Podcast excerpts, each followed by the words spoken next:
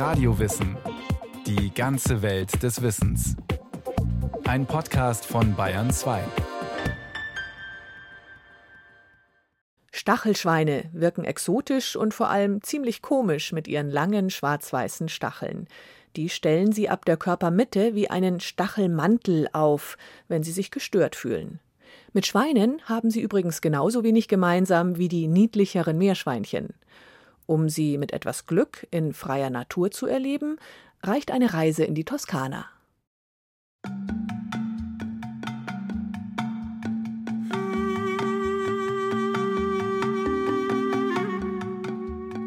Eine Gesellschaft Stachelschweine drängte sich an einem kalten Wintertage recht nahe zusammen, um sich durch die gegenseitige Wärme vor dem Erfrieren zu schützen.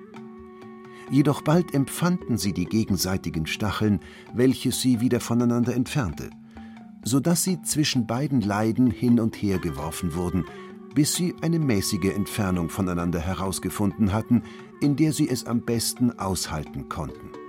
Beginnt ein Aphorismus von Arthur Schopenhauer, mit dem der Philosoph Mitte des 19. Jahrhunderts das Verhältnis von Nähe und Distanz zu Beginn der Industrialisierung neu definiert.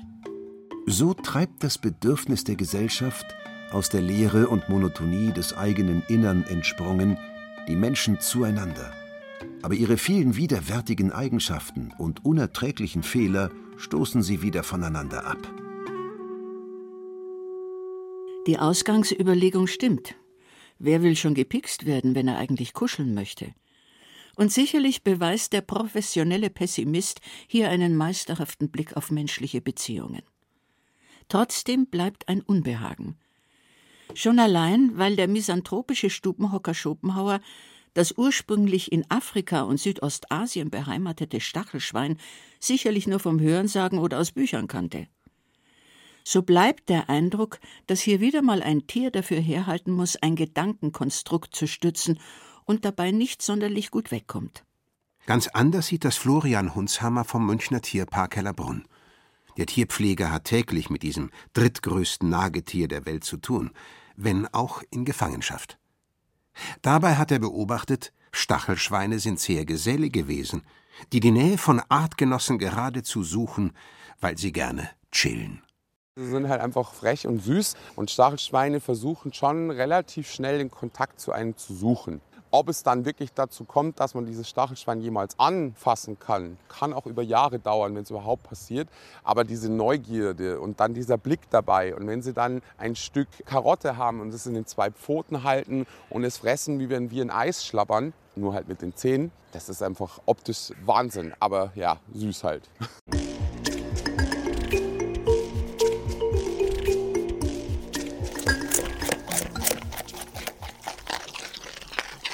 Nun, süß ist auch nicht unbedingt das passende Wort für ein Tier, das in vielen Kulturen als Symbol für Wehrhaftigkeit gilt.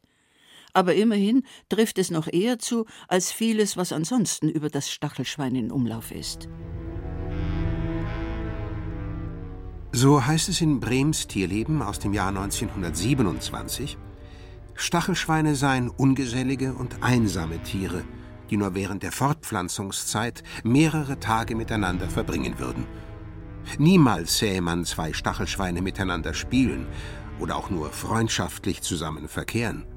Jedes gehe seinen eigenen Weg und bekümmere sich so wenig als möglich um das andere.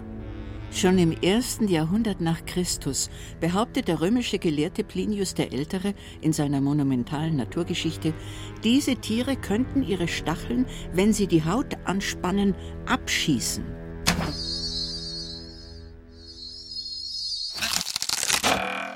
Das ist ebenso falsch wie Aristoteles Behauptung, das Stachelschwein halte Winterschlaf.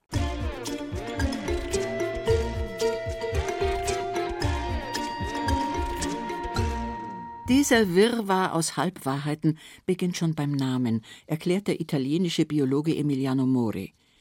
Denn der Begriff Stachelschwein führt in die Irre, da das Tier weder mit dem Schwein noch mit dem Igel verwandt ist.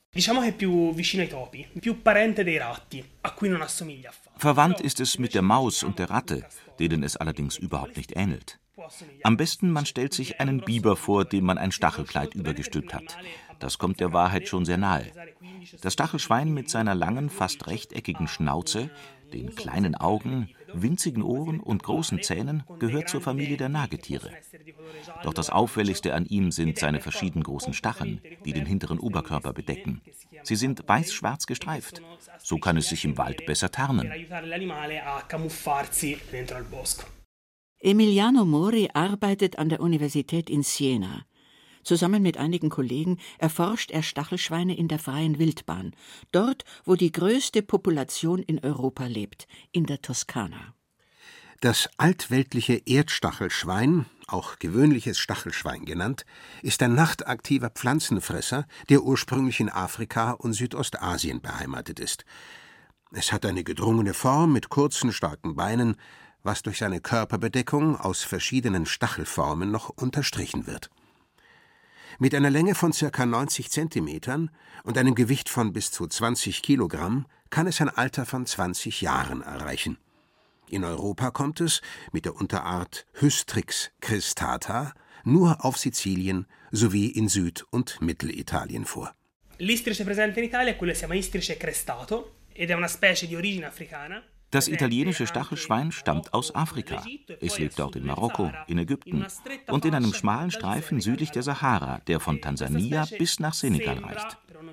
Zwar gibt es keine eindeutigen Beweise, doch geht man heute davon aus, dass das Stachelschwein erst nach Ende des Römischen Reiches, also zu Beginn des Mittelalters, zu uns kam. Keinesfalls handelt es sich um eine heimische Tierart. Ansonsten hätte Plinius der Ältere es in seiner Naturgeschichte aus dem Jahr 70 nach Christus erwähnt. Dort steht aber nur, dass es in Indien und Afrika vorkommt.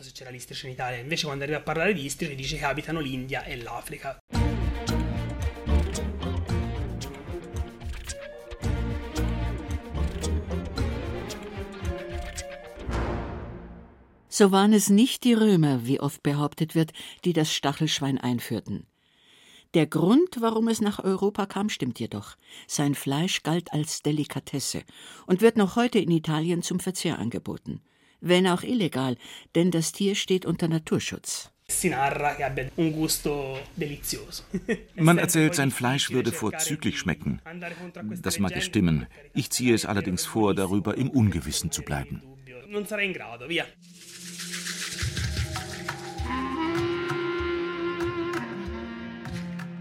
Um das Stachelschwein in seinem natürlichen Lebensraum beobachten zu können, fingen Emiliano Mori und seine Kollegen einige Exemplare mit Fallen ein, betäubten sie, um sich nicht an ihren spitzen Stacheln zu verletzen, und legten ihnen ein Senderhalsband um.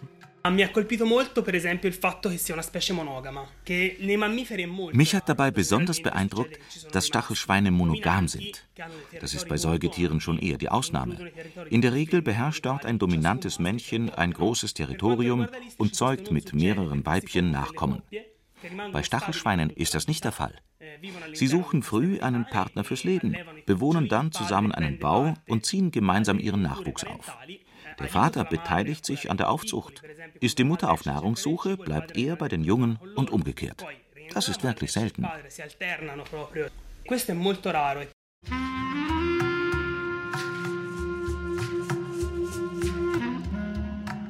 Stachelschweine leben also weder allein noch einsam, wie das in Brems Tierleben nachzulesen ist.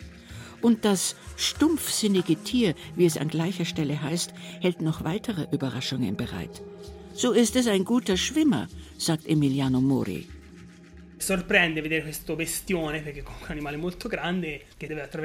Wir waren verblüfft, wie problemlos dieses große Tier Flüsse und Seen durchquert. Vor allem aber hat uns überrascht, dass Stachelschweine ein aktives Sexualverhalten haben, unabhängig vom Fortpflanzungstrieb. Das machen sie, um die Paarbindung zu stärken. Und wie unsere genetischen Tests gezeigt haben, funktioniert das auch. Alle Generationen in einem Bau stammen von denselben Eltern. In seiner neuen Heimat Italien hat das Stachelschwein zahlreiche Verhaltensweisen aus Afrika beibehalten. 1500 Jahre sind für die Evolution, wo nach Millionen gemessen wird, eben nur ein Wimpernschlag, erklärt Emiliano Mori. Unsere Stachelschweine bleiben auch bei uns tagsüber und bei Vollmond in ihrem Bau. So kennen sie das aus Afrika, wo ihre Artgenossen von Raubkatzen gejagt werden. Deswegen bleiben sie also, wenn es hell ist, unter der Erde.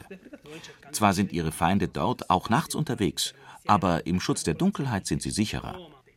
Das gleiche gilt für die Ernährungsgewohnheiten. In Afrika hat der Pflanzenfresser Stachelschwein große Konkurrenz und ernährt sich deshalb vorwiegend von dem, was unter der Erde wächst, Wurzeln oder Knollen. Und obwohl es in Italien keine große Nahrungskonkurrenz zu fürchten braucht, hier gibt es nur Rotwild und Wildschweine, ist es dabei geblieben. Dem Stachelschwein schmecken auch Obst sowie Nüsse und es frisst zwischendurch Insekten, Frösche und andere Kleintiere. Es knabbert auch gerne an Knochen toter Tiere, trägt ihre Skelettteile sogar über beachtliche Distanzen in seinen Bau, um ungestört zu sein. Das machen fast alle Nagetiere. Doch beim Stachelschwein ist dieses Verhalten besonders ausgeprägt, gerade bei weiblichen Tieren.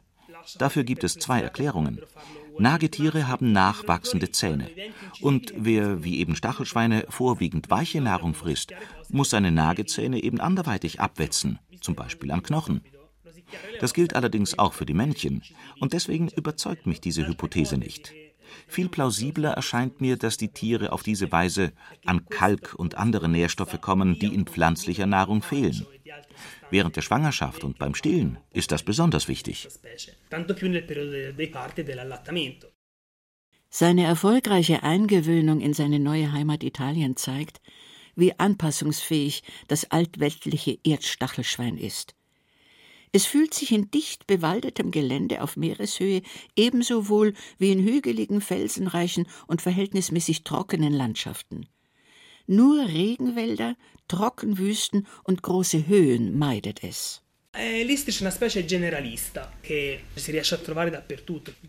Das Stachelschwein fühlt sich nahezu überall wohl, ob im Wald oder auf dem Feld. Es bevorzugt jedoch Waldgebiete wie Kastanienhaine. Dort findet es stets genügend Nahrung, was man ihm und seinem Stachelkleid sofort ansieht. Es wurde auch schon in Städten gesichtet, in Siena und in Rom. Doch war dann immer ein Wäldchen oder Gestrüpp in der Nähe. Sie verbergen den Eingang zu ihrer Höhle. Einzige Voraussetzung ist warmes Klima. Schnee mag das Stachelschwein überhaupt nicht. Es hält auch keinen Winterschlaf. Zwar kommt es vier, fünf Tage ohne Nahrung aus, doch dann muss es wieder los, denn es legt keine Vorräte an.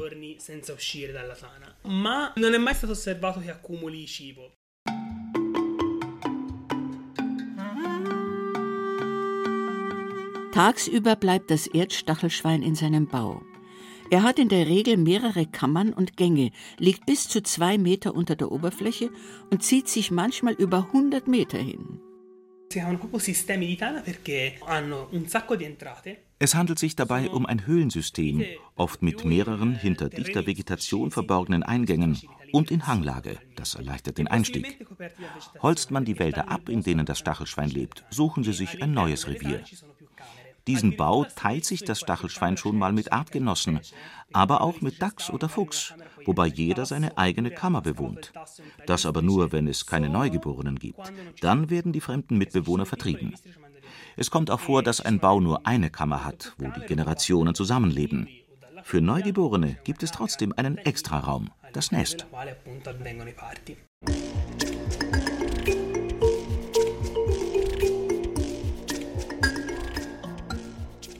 Das Stachelschwein lebt also im Familienverband. Zwei, dreimal im Jahr bringt das Weibchen Nachwuchs zur Welt, ein bis drei Jungtiere pro Wurf. Deren Stachelkleid ist anfangs noch weich, verhärtet sich aber in kurzer Zeit. Sie öffnen schon am Tag nach der Geburt die Augen, verlassen nach einer Woche erstmals ihr Nest und nehmen in der dritten Woche bereits feste Nahrung zu sich. Nach einem Jahr werden sie geschlechtsreif und machen sich dann auf die Suche nach einem Lebenspartner. Trotzdem werden sie nicht sofort aus dem Bau vertrieben und gehen zudem weiterhin mit ihren Eltern bei Einbruch der Dunkelheit auf Nahrungssuche.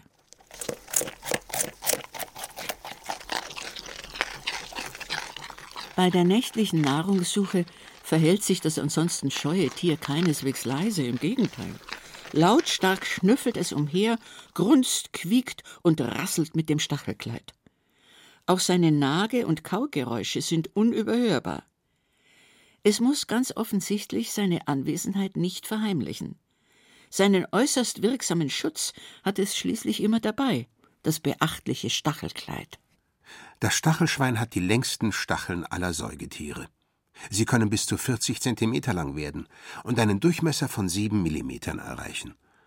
Genau genommen sind es modifizierte Haare von unterschiedlichster Beschaffenheit. Mal sind sie weich und aus Wolle, mal sind sie steif. Es gibt dicke, elastische, flache Borsten und starre, lange, runde Spieße.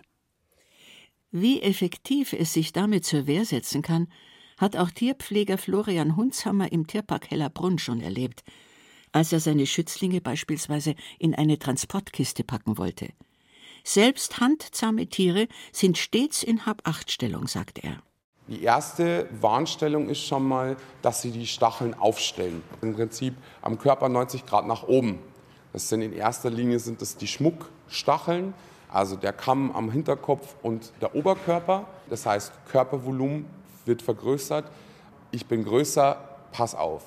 So, zweite Warnstellung ist, die Stacheln sind innen hohl, deswegen geben die einen Ton von sich. Das hört sich so ein bisschen an wie Drohen von der Schlange, macht und manche Tiere lassen sich davon schon beeindrucken. Ja, und dann, wenn es wirklich hart auf hart kommt, werden die Stacheln schon genutzt als Abwehr. Schießen geht nicht, aber sie drehen sich ratzefatz um, um 180 Grad und versuchen zu stechen. Und dann wird der Stachel in das Fleisch gehauen und dabei lösen sie sich.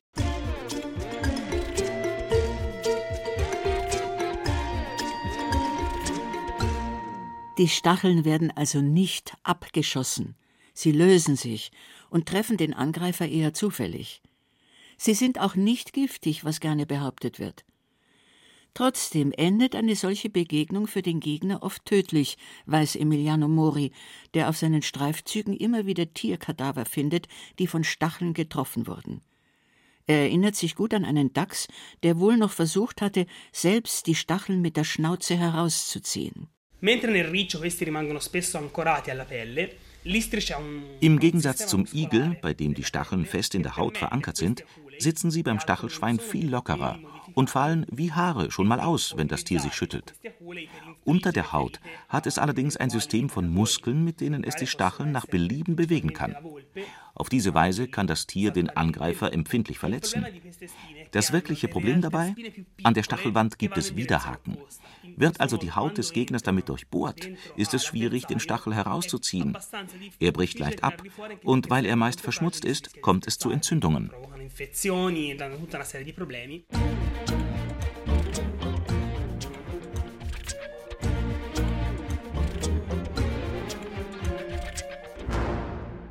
Das Stachelschwein nutzt seine Stacheln nur zur Verteidigung, heißt es. Emiliano Mori und seine Kollegen haben hingegen etwas anderes beobachtet. Wenn sich dem Stachelschwein beim Fressen ein Wildschwein oder ein Reh näherte, griff es manchmal an. Warum können wir nur vermuten? Es wollte einfach seine Ruhe. Denn dabei ging es nicht darum, das Territorium zu verteidigen, auch nicht um Futterneid. Es ließ Artgenossen nämlich in Frieden und vertrieb nur die anderen Tierarten. Wie erbarmungslos eine solche Auseinandersetzung sein kann, haben wir im Naturschutzpark der Maremma gesehen. Dort werden die Tiere manchmal eingefangen, um sie zu untersuchen. Gerieten dabei ein Stachelschwein und ein Wildschwein zufällig in die gleiche Falle, waren am Ende beide tot. Das Stachelschwein wurde von den Hauern aufgeschlitzt, das Wildschwein starb an Entzündungen, verursacht von abgebrochenen Stacheln.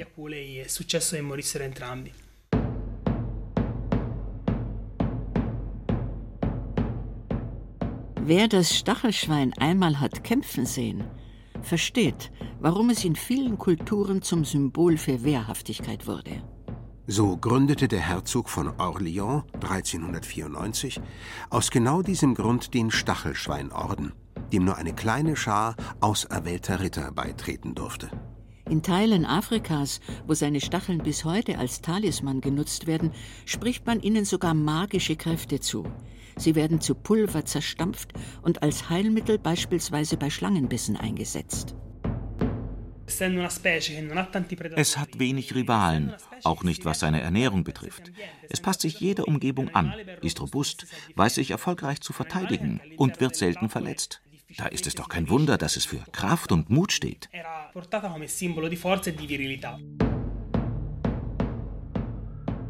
So ist es allein der Mensch, der dem Stachelschwein ernsthaft gefährlich werden kann. Vor allem in Afrika stellt man ihm mit Speer oder Gewehr Fallen, Schlingen oder Netzen nach, weil sein Fleisch so begehrt ist oder man es für einen Ernteschädling hält. Daher ist es in einigen Regionen fast vollständig ausgerottet. Auch viele italienische Landwirte und Gartenbesitzer säen das Stachelschwein lieber tot als lebendig. Denn es bedient sich schon mal an den unteren Reihen der Weintrauben, kappt auf Maisfeldern die Stängel und tut sich an den Maiskolben gütlich, liebt Melonen und gräbt in Gemüsegärten Kartoffeln oder Möhren aus.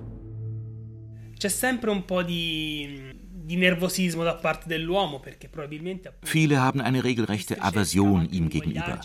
Ich selbst kann das nicht verstehen. Natürlich gräbt das Stachelschwein seine Löcher schon mal in einen Damm und richtet Schaden an.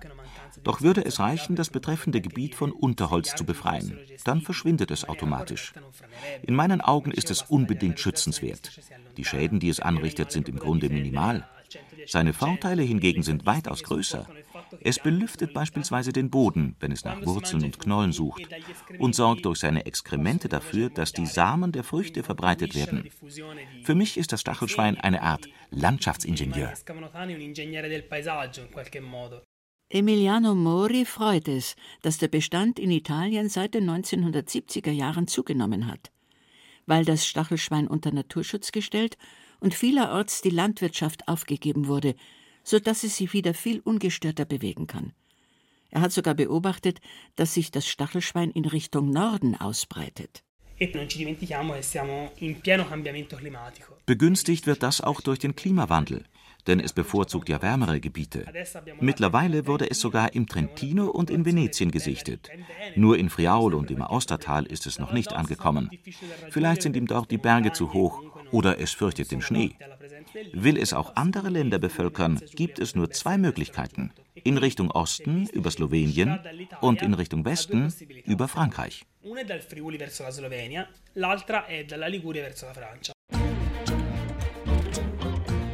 Vielleicht schafft es das Stachelschwein ja auch bis nach Bayern.